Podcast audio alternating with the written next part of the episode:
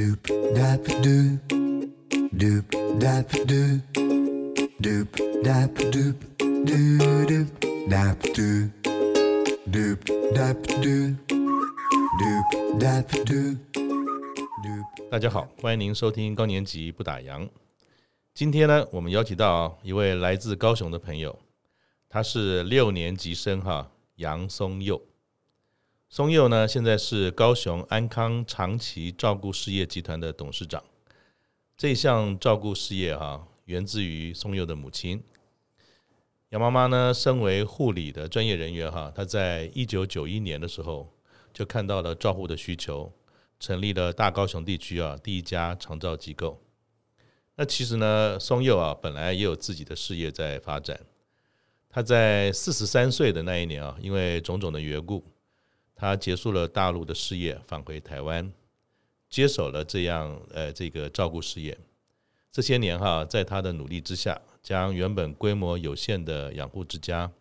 如今啊也发展成在高雄地区数一数二的长照集团。那就让我们一起来听听他的故事，也听听他哈这么多年来从长照领域中所体会到的事情。哎，欢迎宋佑，谢谢。哎，宋佑你好，你好，嗯。刚才跟你聊，其实你说很早就想退休的，好像您二十几岁，呃，从国外念完书，然后开始就进入了职场，好像三十几岁就准备要退休了。啊，一那个时候的一个梦想，对，觉得退休是一件很、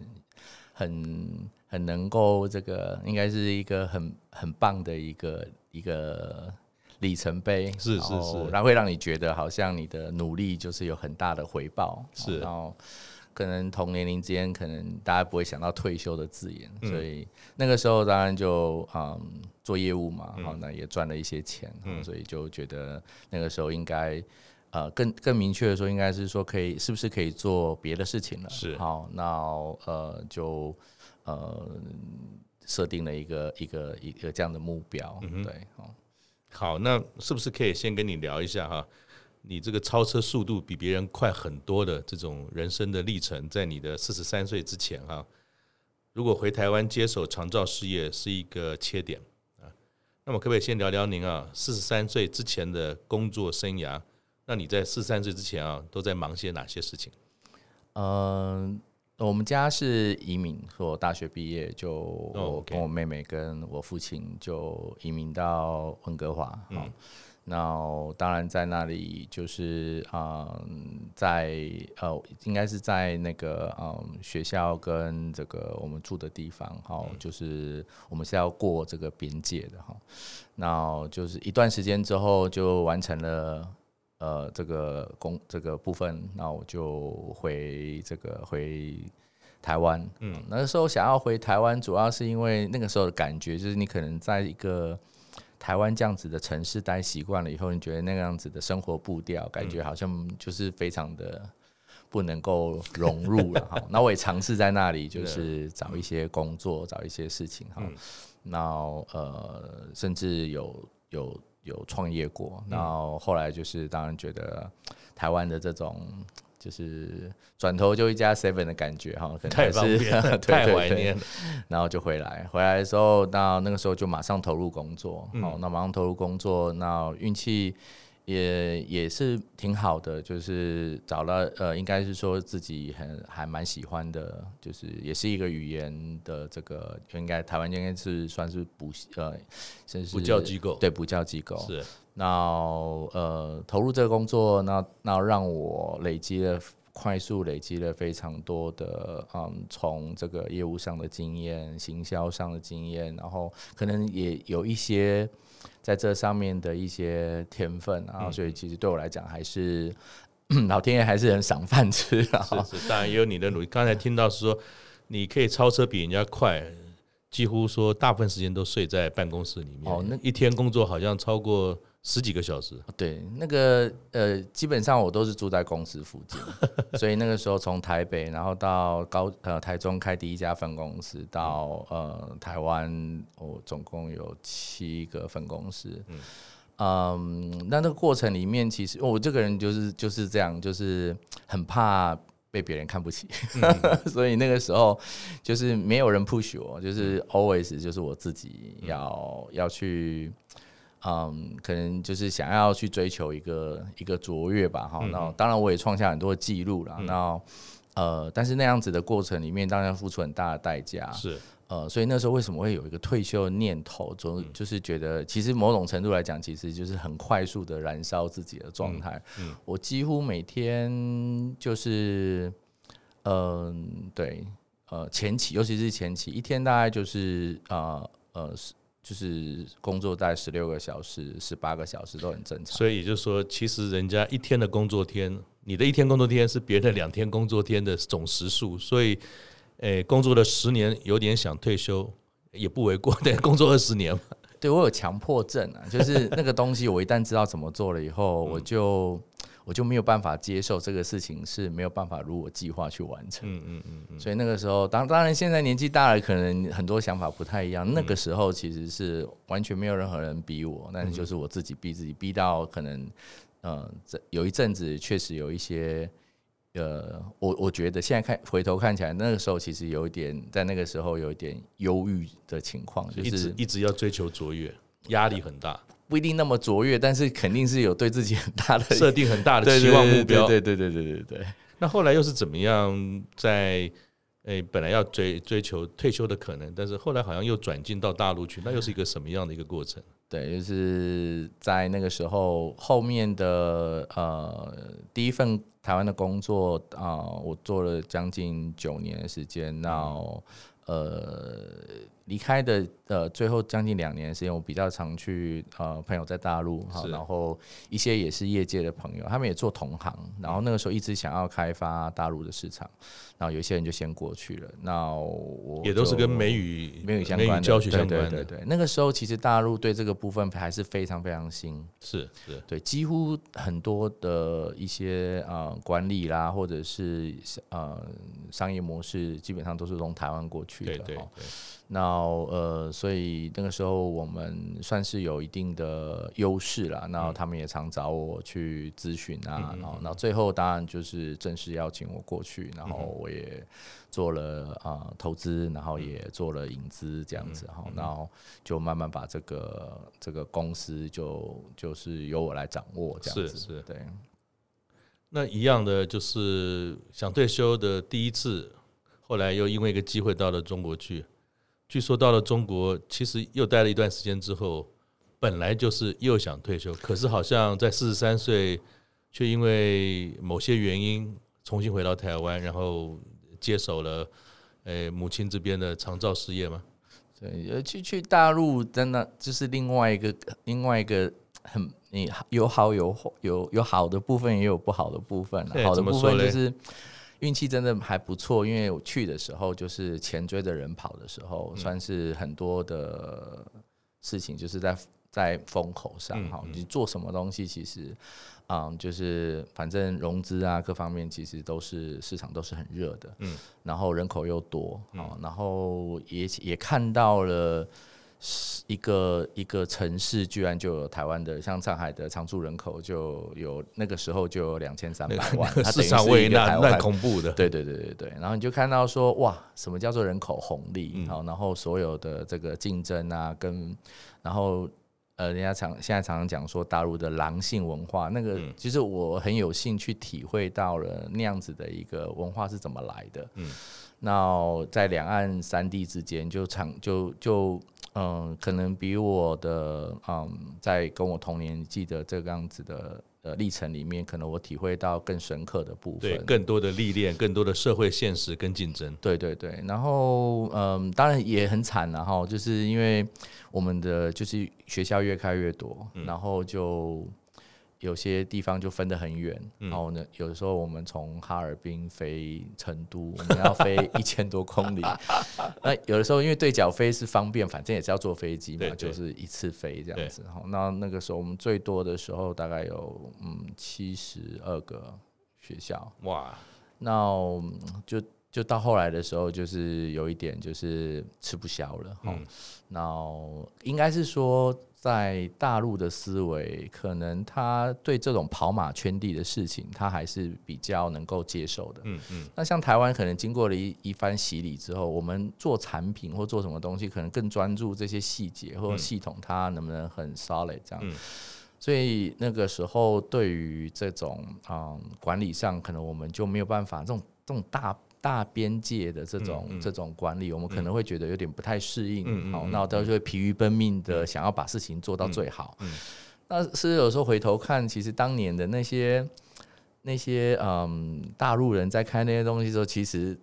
他们也就那样，就是当然现在不一样，现在他们就开始真的很精致化了。以前那个时候钱多人多，然后很多都很新鲜，客户也觉得很新鲜，所以你怎么卖，只要这个东西是是市场要的哈，基本上它就算不是很 OK 的，还是有这么多的需求。是，那呃，那那在拎电当那个过程里面，就觉得这个嗯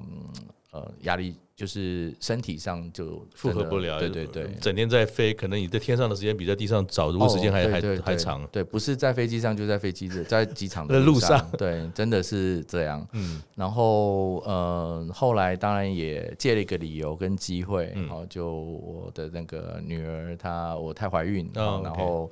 呃，因为那么多年其实我们就是晚婚嘛，好，然后这个呃小朋友当然就是比较小，好。然后那个时候就借这个理由呢，就想说，那我们就开始撤退，这样。嗯嗯、然后那那个时候会，本来我们的计划是就直接啊、呃、回台北，就回、嗯、回温哥华这样子哈，嗯嗯、就进入到本来想象中的计计划。那就后来想说啊，那我就先让我太太回来，因为她怀孕，然后就想说呃，到我妈这。就我妈，我母亲在高雄，所以那个时候就想说，她就先回来高雄，然后就开始那个时候才知道我妈在做什么。其实本来也没有特别留意，也不是专门回来要接家族事业的。我我我只知道她有做这个东西，我对那个那个完全就是没概念，就是那个东西就是她有开一家，然后就这样，然后那隐约知道有一个一个，我也不认为他是创业，就是开了一个开了一个店这样。是。那后来回来的时候才发现，他呃开了第二家之后，又开了在筹备第三家，是，然后也开始工程也就开始启动了啊。那这一家的规模呢，比前两家加起来还要大，嗯，那当然就遇到一些状况，对，那所以呃，所以并不是嗯。我计划中的要要回来接这个所谓的事业啊，或者是对对对，我其实我也不是这个行业的，所以反而是回来知道妈妈正在做一个你不太熟悉，知道她在忙些事，然后后来因为接触了了解了她在营运当中也可能有一些状况，那你也义不容辞的说，那你总该帮帮妈妈解决嘛，所以，哎，怎么讲，公亲变事主嘛，所以是有这种这种这种。意外中接触了，进入到了长照这个行业吗？对，我觉得应该跟那种人格特质有一些关系啊。怎么说嘞？像早期去大陆也是，后来就像您说，这个慢慢就变公亲变事主，然后对，就是可能就是强迫症又犯了，就对那个东西就觉得我有把握把它做好，那你可能就会想，那那我就来做。那那你当时一开始，但也。嗯你是本来在语言学习的行业嘛？长照跟它是个非常不同的领域。那虽然妈妈的事业她在营运上有些小状况，可是又是什么样？就是说，以你这么多年来在商场上经营的这种敏感度或者这种嗅觉，你一接触，你看到跟闻到了什么吗？在长照这个领域？一一开始当然是为了解决问题了，好，那个时候可能工程上需要一些协调啦、沟通啦，好，那这个当然就是作为我母亲来讲的话，这可能就一部分可能比较超越她自己，也不是她的强项，强项对。那处理到一个段落的时候，开始啊、呃，就开始运营嘛，好，那实际在这个过程里面，就一步一步去了解这个。呃，因为因为可能就会有人的问题，好，那这人的问题就跟这就是我的本行了，对吧？好，不管是哪个产业，可能到最后就是管理啊，人的问题啦。其实它算是不同的产业，某种程度上，嗯，其实嗯，它还是以人为一个核心产品的一个角度。比如说我们做教育也是老师，是是好，那呃家属。的认知跟呃家长的认知，也都是我们产品的一部分。所以从这个角度来看，呃，员工即是产品，那客户认知是我们产品的一部分。在从这个角度上来看的话，这两个产业其实是还蛮相近的。然后呃，也可能是因为在这个角度上相近，所以有一些事情其实。啊，对我来讲并不陌生。嗯，好，那比如说教育训练啊，然后怎么做业务，怎么激励啊，然后怎么设计制度啊，等等这些东西，可能都是在过去的传统上的做法上可能会遇到一些问题。那慢慢把一些嗯。比较专业的这种管理的思路啊，或者市场的思路带进去了以后，当然很多的事情可能在一个一个一个思维框架下，可能就迎刃而解哦。大概是这样子才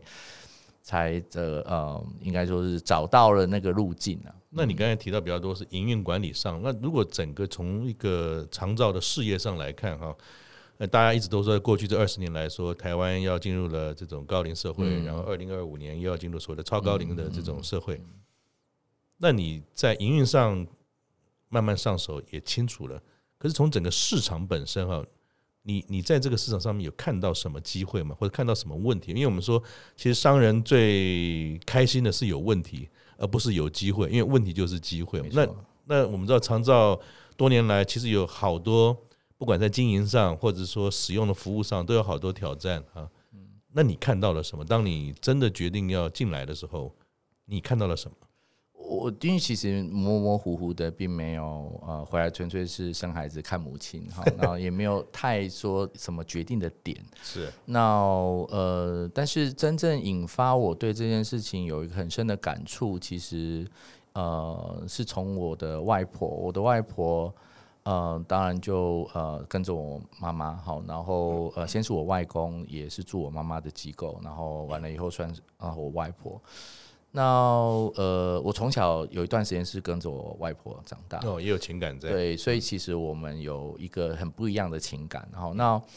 然后那个时候接连碰到我的奶奶啊，那就是过程中就是呃，在我在大陆的时候，他他过世嗯。但我的爷爷呃，他呃，他活到一百零啊一百零二岁哇。对，就是我们家有 长寿的因子这样。然后那个时候就是呃，然后外婆就住在机构里面，所以我其实常常有的时候呃看到她，然后她看到我这样，然后我们在这个互动过程，然后我看到我的舅舅，看到我的母亲这一代，他们面对到长照的问题，我发现这个痛点很深，并不是大家。呃，耳熟能详的这个少子化、老龄化、什么超高龄化，嗯、我觉得它是一个社会一个非常切实的一个痛点。嗯，然后那个时候我还，当然那时候还不到五十岁，那、嗯、那个时候其实我看到上一代他们在处理上上一代的这个问题的时候，其实这个痛点很深。嗯。比如说，他们自己因为那个年代，他们生孩子生得早，所以他们跟母亲的那个年纪不会，父母亲也不会差差不会差很远。对对，就可能他像我的像我的父亲跟我的母亲，他们的姐姐就是他们的第一个呃。呃，第一个生的孩子跟母亲，就是跟我的奶奶跟外婆的年纪，其实大概都在二十岁以内，嗯，十八岁、二十岁之内就生了第一个孩子。所以，如果真的都有高年的、高龄的这种长寿基因，那就变成老老老被老老照顾，还有一个老。没错，没错，就是您刚讲的，就是那个现象。其实你是在第一线的时候，你才深刻的去发现到，是是是。然后，当我的外婆她九十几岁的时候。我的母亲就已经七十岁了，嗯，所以她其实是很接近的。对，那那就像您刚讲的，就是就是老人去照顾老人的状况。然后虽然他的就是可能在在呃十十年前的时候，事实上他们还算是年轻，呃，算是健康健康，对他们六十几岁自主照顾，对，然后相比上八九十岁，可能就是还 OK。嗯，可是随着他们如果的上一代在在啊、呃、还在世的话，他九十几岁的时候，他们其实已经就准备七十岁了。对，他们就开始进入到他们自己也需要被照顾了。是是。然后那个时候就发现到，哇，原来超高龄化的意思是是是这个意思，嗯嗯，就是说他就这么活生生在我们的眼前。嗯嗯。那那一代还好的地方，是因为他们是战后婴儿潮那一批，嗯、所以。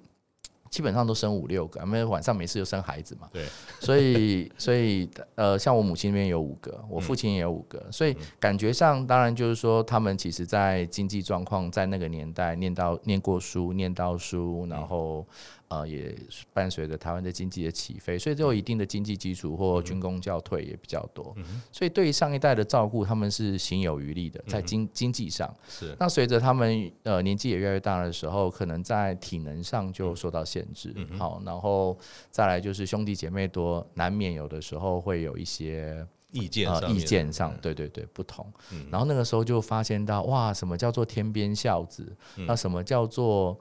呃，就是实际上面的照顾者，好、嗯嗯哦，然后每一家几乎都有一个没有结婚的，或者是跟父母同住在同一个城市的这样子的一个实际上的照顾者。那其他的兄弟姐妹可能有人出钱啊，有人出力啦，这还算比较好的。但有人出嘴巴。然后，所以我就在第一线常常有的时候排解这一些，嗯，这个。家庭里面的这个问题哦，是哦，不是那么单纯，就是只是照顾，您还要可能有些家庭关系上还要做，呃，怎么讲？从一个负责的角度，还要做些协调。嗯，应该是这样讲，就是说，那那其实也不是每个人都能做这个事情的。嗯嗯。那呃，应该是说那个时候发现到这一点的时候，我就感同身受，可能我也要面对这样的问题。是。那特别能够感受到照顾者他的辛苦在哪里。嗯他的痛苦在哪里？嗯，那那所以那个时候，其实他第一个阶段其实是啊，我曾经就是我在入行 入行的第二呃第三年，我就写了一个共同照顾的白皮书，嗯，就针对我刚刚讲的这样子的一个论述，嗯，那为什么台湾呃就是呃在整个历史发展、社会演进的过程里面会有这样子的问题？嗯那呃，所以我刚刚提到说，像家家庭这样子的状况，其实很多的长照，真的大家认为的那个啊，把老人家照顾好这件事情，其实我自己涉入行业的时候，我可以这样讲，就是说，照顾老人家是基本专业，嗯，老人家很好处理，嗯，其实百分之九十以上其实都是家属，嗯。所以家属的认知跟家属的感受上的管理这件事情，其实是长照之所以是一个议题很重要的关键。嗯哼，那家属如果今天在认知上，他其实啊是很本位的，嗯，是很消费者心态的。嗯哼，坦白说，我们同时间就马上会面临到，就是啊照顾团队，就是运营团队这些年轻的伙伴，嗯，可能他愿意从事这个行业就会越来越少。嗯哼。所以那个时候真的还是很、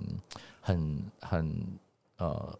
很有意识的去针对每一个进来住的家属，就进来住的长辈，他背后的家属去做了很多教育工作。我还曾经每个人发一个我写的手册，然后这里面对就是很有意思。然后就是因为我是业外，是我是行业外，所以我完全没有任何的包袱。是那我完全用一个。我即将会是那个客户的角度去看，我应该要做什么。嗯哼，所以让家属如何有系统性的让他放心，然后甚至呃，我的目标是要让他透过放心，能够慢慢放下。嗯哼，好，因为我们面对的现在像现在这个问题，经过八年之后，嗯哼，我们现在面对最大的问题就是缺工。嗯哼。很多人他不愿意做这个行业，觉得这是一个非常辛苦的行业。他本来就很辛苦，然后那很多的子女呃，如果比如说，如果今天我女儿是念护理，我可能也不会让她去做这个行业，因为我们知道有多辛苦。对，有的时候我每次都跟我的主管说，我说有时候你们也不用太太去太去讲别人家的孩子。我说这个如果是你家的孩子，你可能也会去思考说，是不是要他去做这个行业？好，那要轮班，然后要可能还呃无端还要这个受到一些不明就里的人的谩骂哦。那所以，我对这个部分是很坚持，就是我在第一线就特别去主动的要求我的各级主管，就是针对每一个家属进来，我们都是要很很密集的去做会谈，跟做这种呃认知上的一个沟通，好，然后让他能够嗯一定程度上是 appreciate 这个这一些。嗯，在愿意在第一线工作做照顾工作的这些伙伴们哈，然后那我们确实做到，我们确实做到。然后我自己也在过程里面也无数次的很感动这个过程。好，那很多家属他主动的做我们的志工，主动的去帮我们喂饭，帮我们去送餐，帮我们。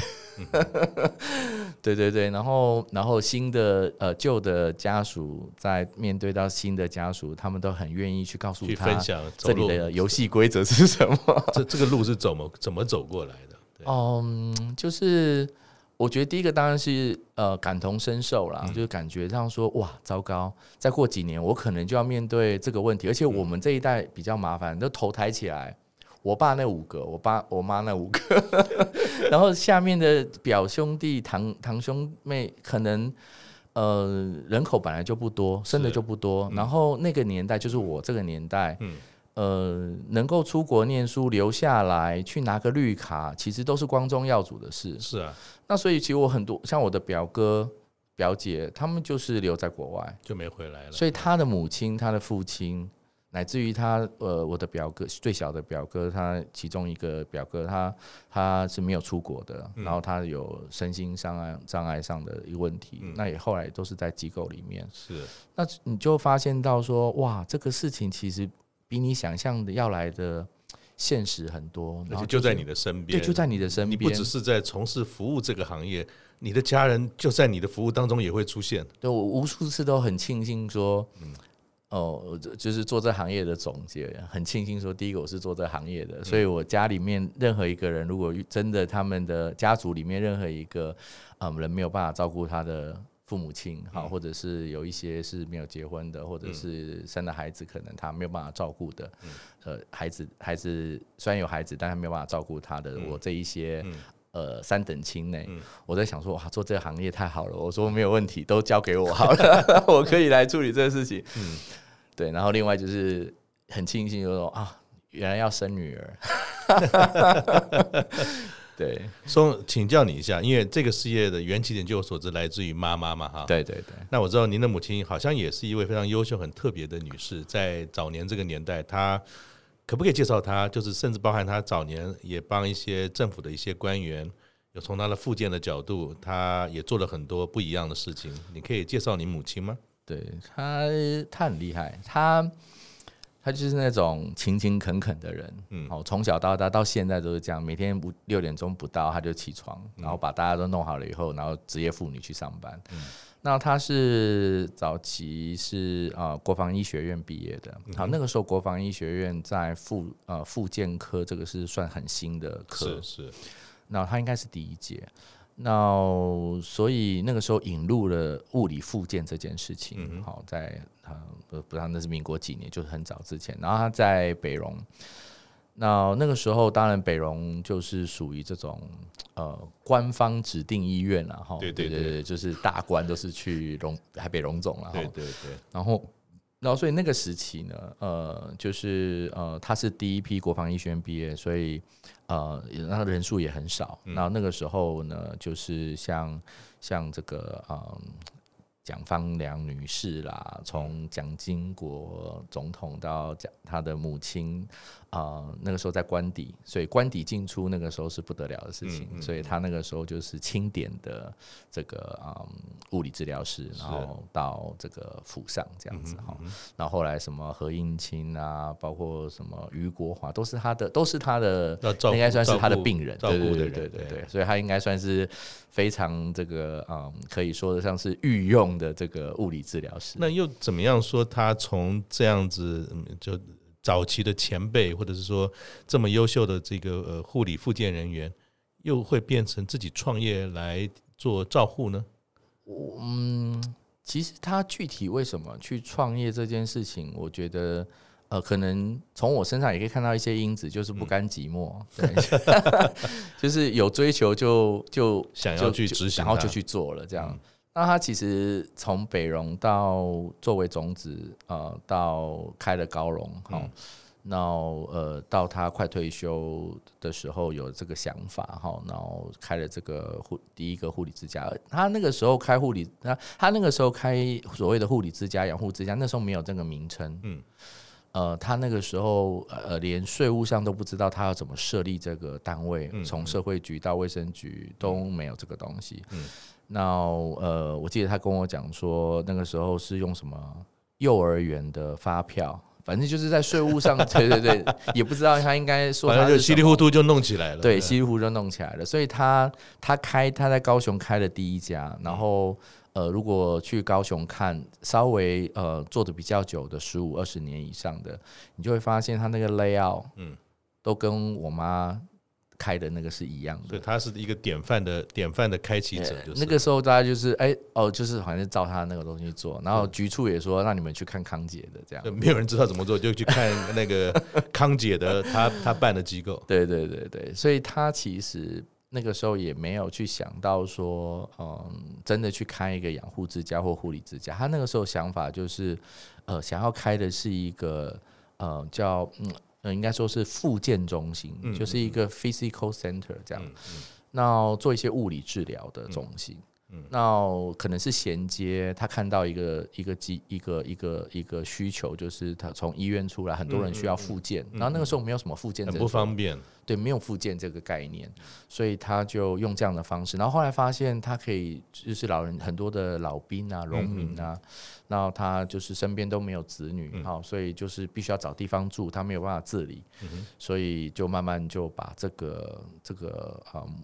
应该说是模式吧，哈，把它做出来。所以他当初也没有很刻意的说，真的要去开什么护理之家，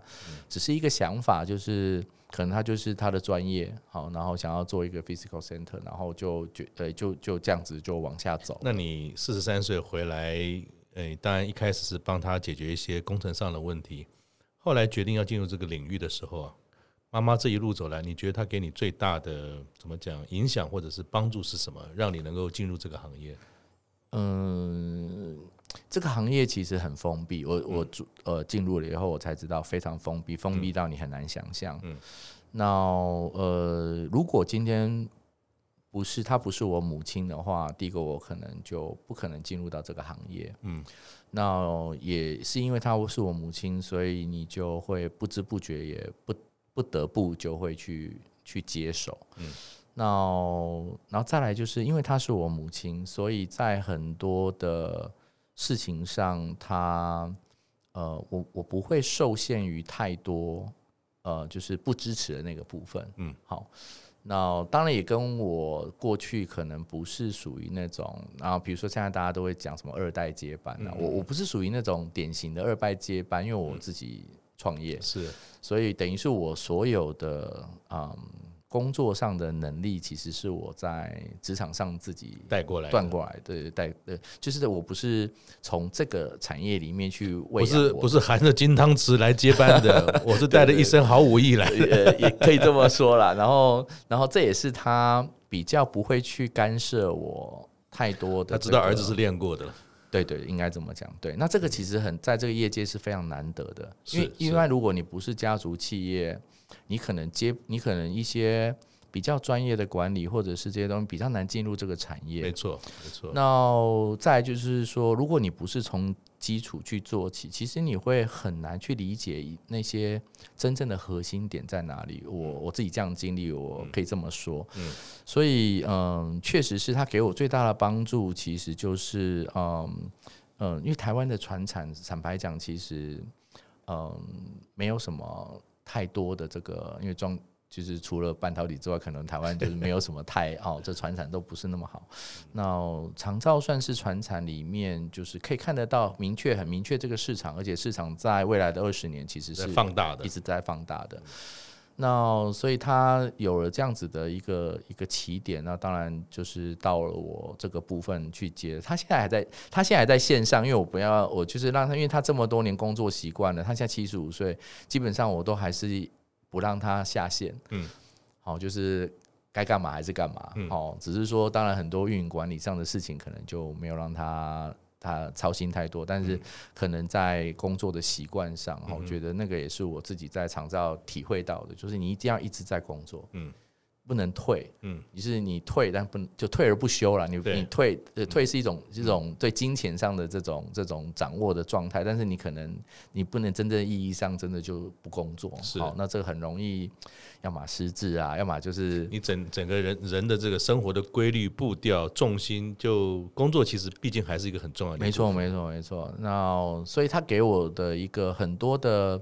的启发，就是他某种程度是我的一个一个模式，就是说，呃，生活要那样子生活，然后要那样子去延续他的这种健康的程度。那要有事情忙，要有事情担心。那在管理上，但慢慢就是一些事情上，我们是有一定程度的默契了。然后就是说，当然我在试错的过程里，那当然他还是呃给予这个。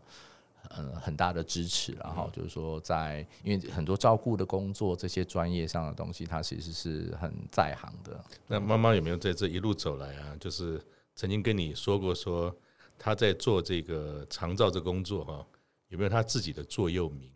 希望你也能够往这个方向去发展的座右铭哦。嗯，他他他的个性不太会去总结什么什么词汇，呃呃，收敛。这个词汇给我，但是，嗯，应该是说，我从他身上去看到的，就是，呃，执着，就是他对一些他认准的事情，他会，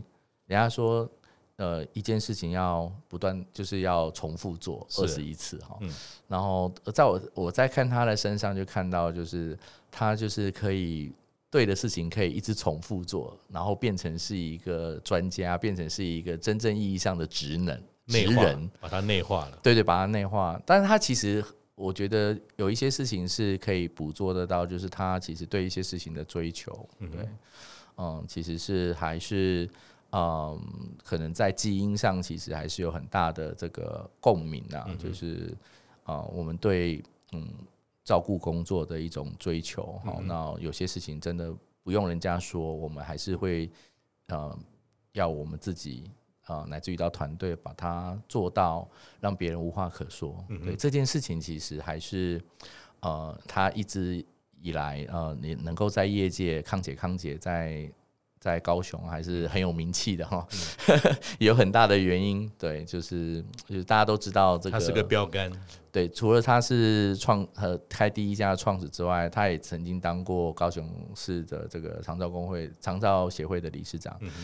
然后，嗯，虽然他真的不知道那个那个理事长到底要做什么哈，因为他是公务员的背景，他比较不知道那个东西的运作，但是他还是有这股。傻劲跟热忱去做这个，对对对，嗯。那请教那个呃松佑，就我所知道，当时你回来就说开始去接手这个所谓家里面的这些长照的机构，它是比较传统的。但是后来你随着一路走来，其实也有非常多不同的创意做法。你是不是对于说，其实你看到了这种，包含你的周边，你自己本身的下半场？有很多不论是机会或者是问题，然后你开始有你自己觉得说怎么样把一个传统的行业做得不传统，你是怎么规划的？跟你心目中接下来一个长照的这个愿景，你是怎么样去去去看它？对，就就如同刚刚提到，就是说，其实我也是在就刚刚您说我下半场哈，然后。我接触了这么多的家属，那嗯，后来呃，我发现到老人家的状况在改变的过程里，照顾者他用的他所需要的照顾是不同的，嗯，所以早期的养护之家，后来慢慢变成是呃大型的护理之家，一直到呃我们在五年前开始做居家服务，嗯，然后开始做日照，那我。后来，当初五年前我坚持要这样做，主要也是除了政策之外，呃，呃，主要还是在于呃整个链条的打通。嗯，因为因为可能家里完全没办法照顾，我们可能会送机构，可是事实上。呃，居家照顾到日日间的照顾，其实都是一种照顾模式。嗯，那照顾者他呃面对到这些问题的时候，其实不管是在时间上，大部分人是穷时间呐，我没有那个精力跟时间去 take care 这一块。嗯，那所以，但是你说叫他马上就把人送到机构，我觉得某种程度上，在情感上，在道德压力上，可能太快。所以他就就发现到说，其实它是一个过程。那所以那个时候就把一个一个单位一个单位，因为我们这我们这个行业是特许，所以开每个单位都很麻烦。然后就开始这这几年就开始做这件事情。然后，所以它的核心的动机其实还是来自于。我看到，我一直想要做，就是希望所有的照顾面对到长照的照顾者家庭，我们都能够尽一份心力。就说长辈他今天已经是我们的客户，或者是已经是我们的的的这个照顾的长辈。当他状态开始改变，或者家里面的照顾的能量量能不够的时候，我们可以给予他更多的。一些咨询跟选择，然后甚至就是大部分都在内转，嗯，就是他在我们的系统里面转，然后他也不用担心说我们不了解这个长辈啦，或者是说长辈他不适应啦，那我们我们在这个部分倒是呃特别琢磨在这个上面。对，因为我我父亲在过世前曾经有十年的失智症的历程，那我们转换过两个机构。那我刚才你听到你讲的一句话，就在你的系统里面的转换，不会让这个长者或者是呃被照顾的人，尤其跟照护者，就是提供照护或家属，他不会产生陌生感。你可以说一下你们是怎么做的吗？就是可能他现在是属于用 A 种的服务，但是他的状态改变了，或者说家属的某一种状况也改变，但不是被照顾者改变。可以在你们的系统中。就说怎么样去做这些转变，呃不会觉得说好像我又到了一个新环境，不知道怎么办，他的问题我要重新做说明起。你们是怎么做的？嗯，举个例子吧，嗯，就是比如说像我们在日照的长辈，那可能每天像是托老所这样子，然后来，然后晚上把他送回去这样。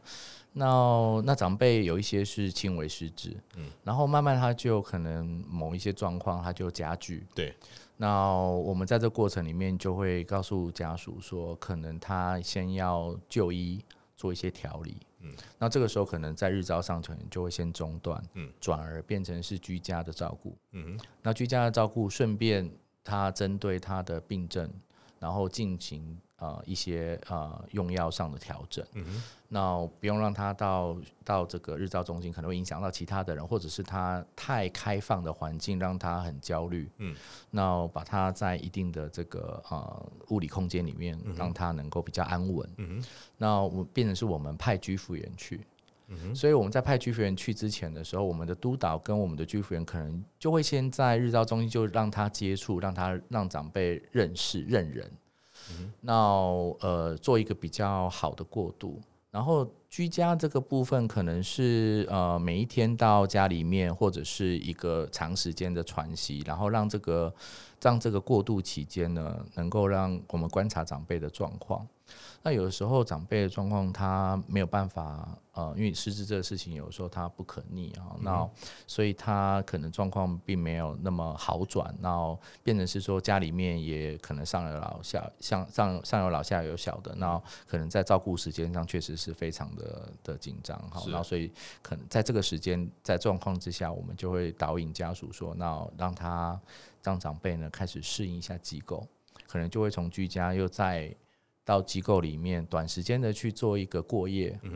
喘息，然后让他试试看这个过程里面是不是他的这个状况适应的状况，适应的状况。那而且这个时间呢，我们就可以从用药变成是调药，就是说我们怎么去调整他的药物，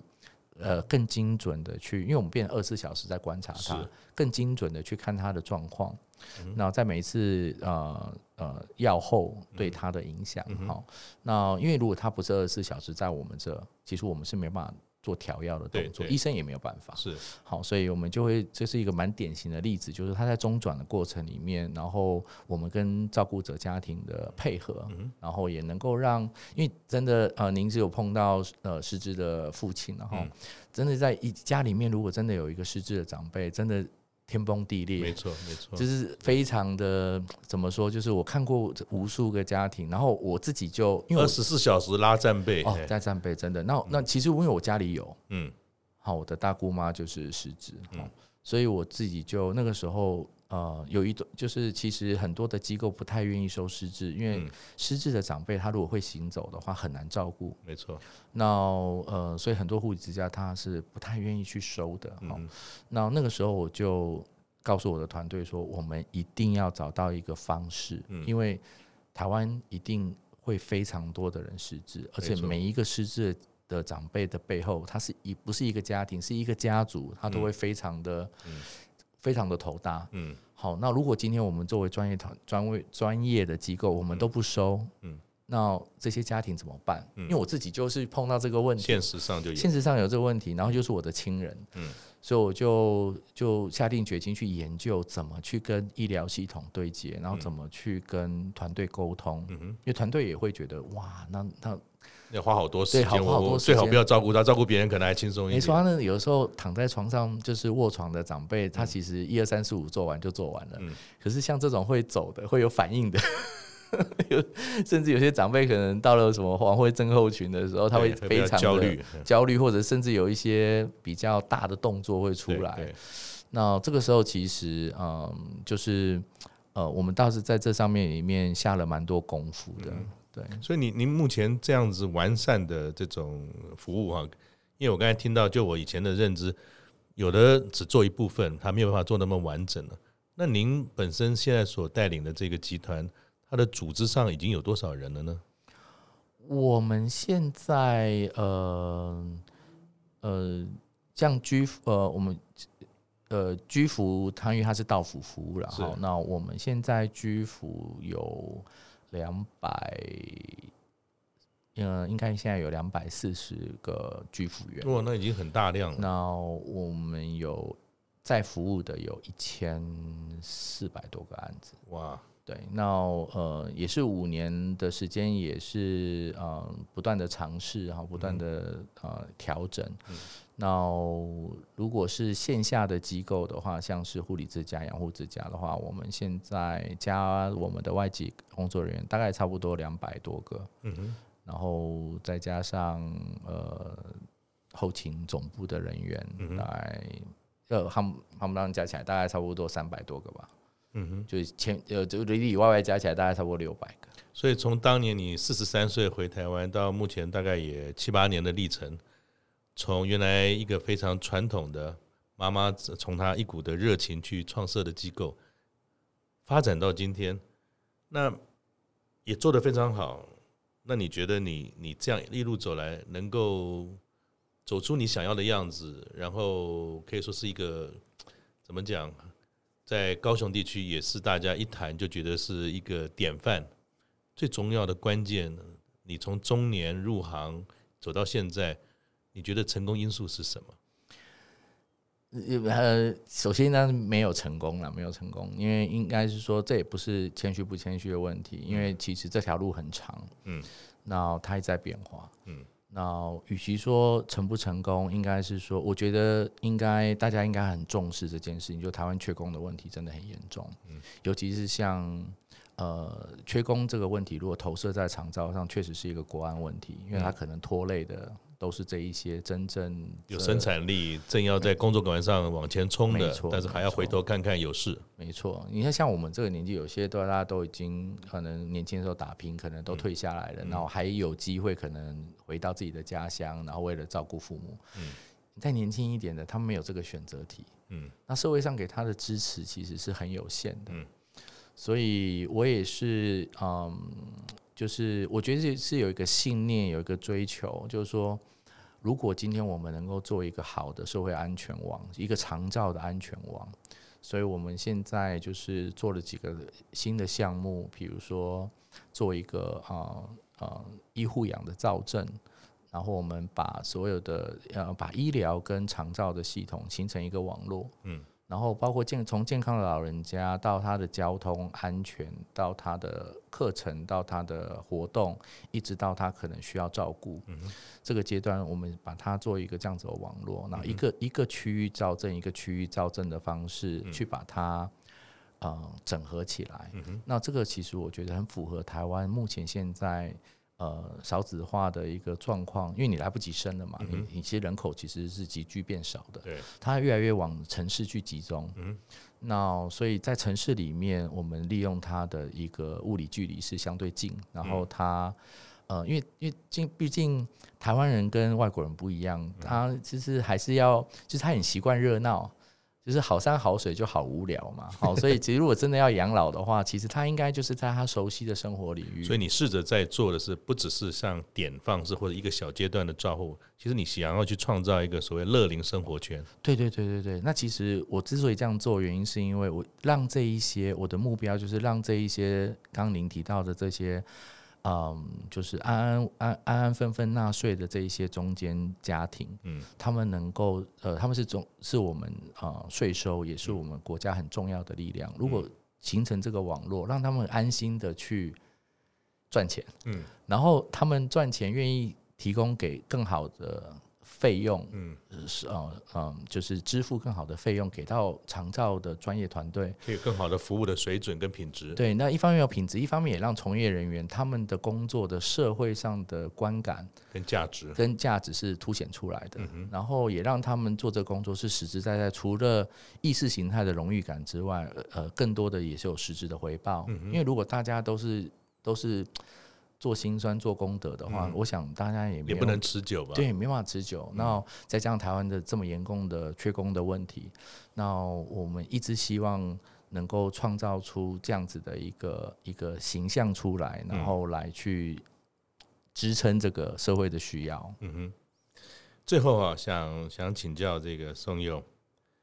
你进入这个长照这个市场啊，我想有非常多近距离的接触这些生老病死。有付出的照顾者，还有辛苦的被照顾的人。你觉得你在进入这个行业之后，你的人生观啊有没有改变过？然后现在的你呢，又怎么去定义人业人嘛，要好好的活到老这件事？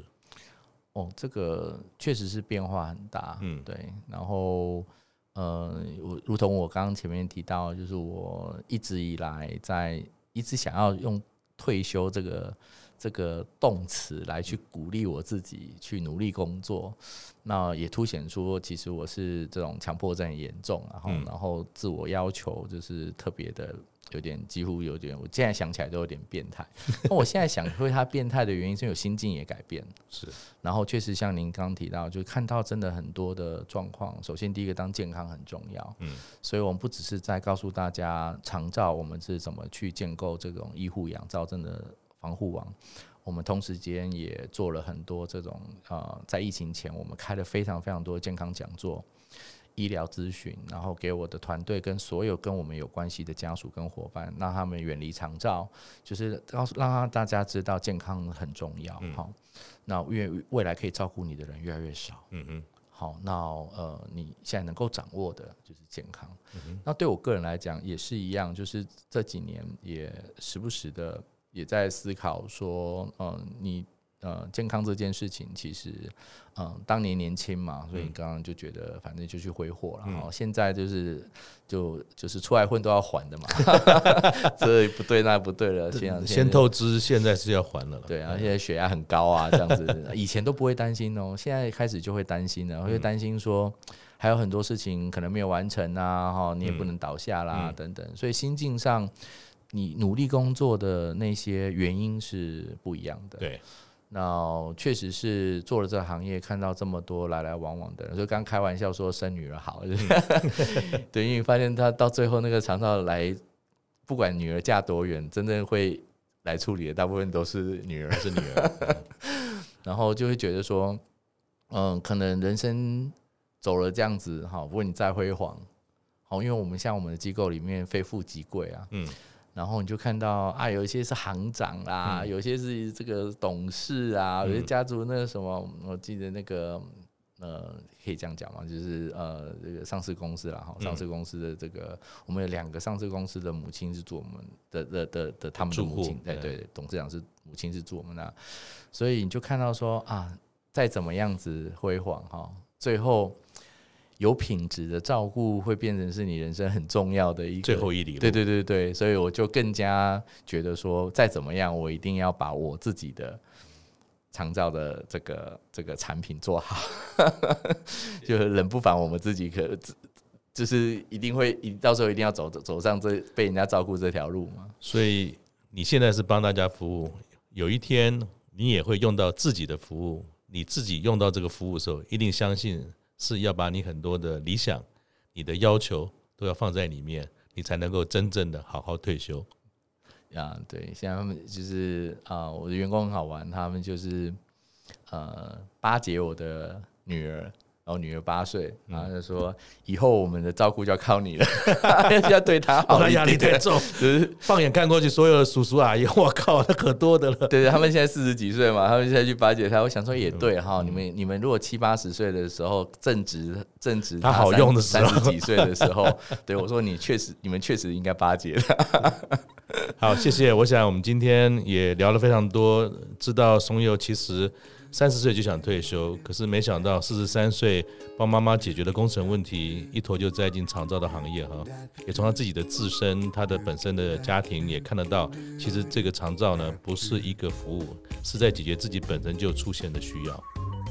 退休真的不是那么重要，就像松佑一样，他现在的努力其实就是为了他永远不要退休，因为他如果退休了，大家的退休后的生活可能就是不容易了。谢谢，我们下次见，拜拜。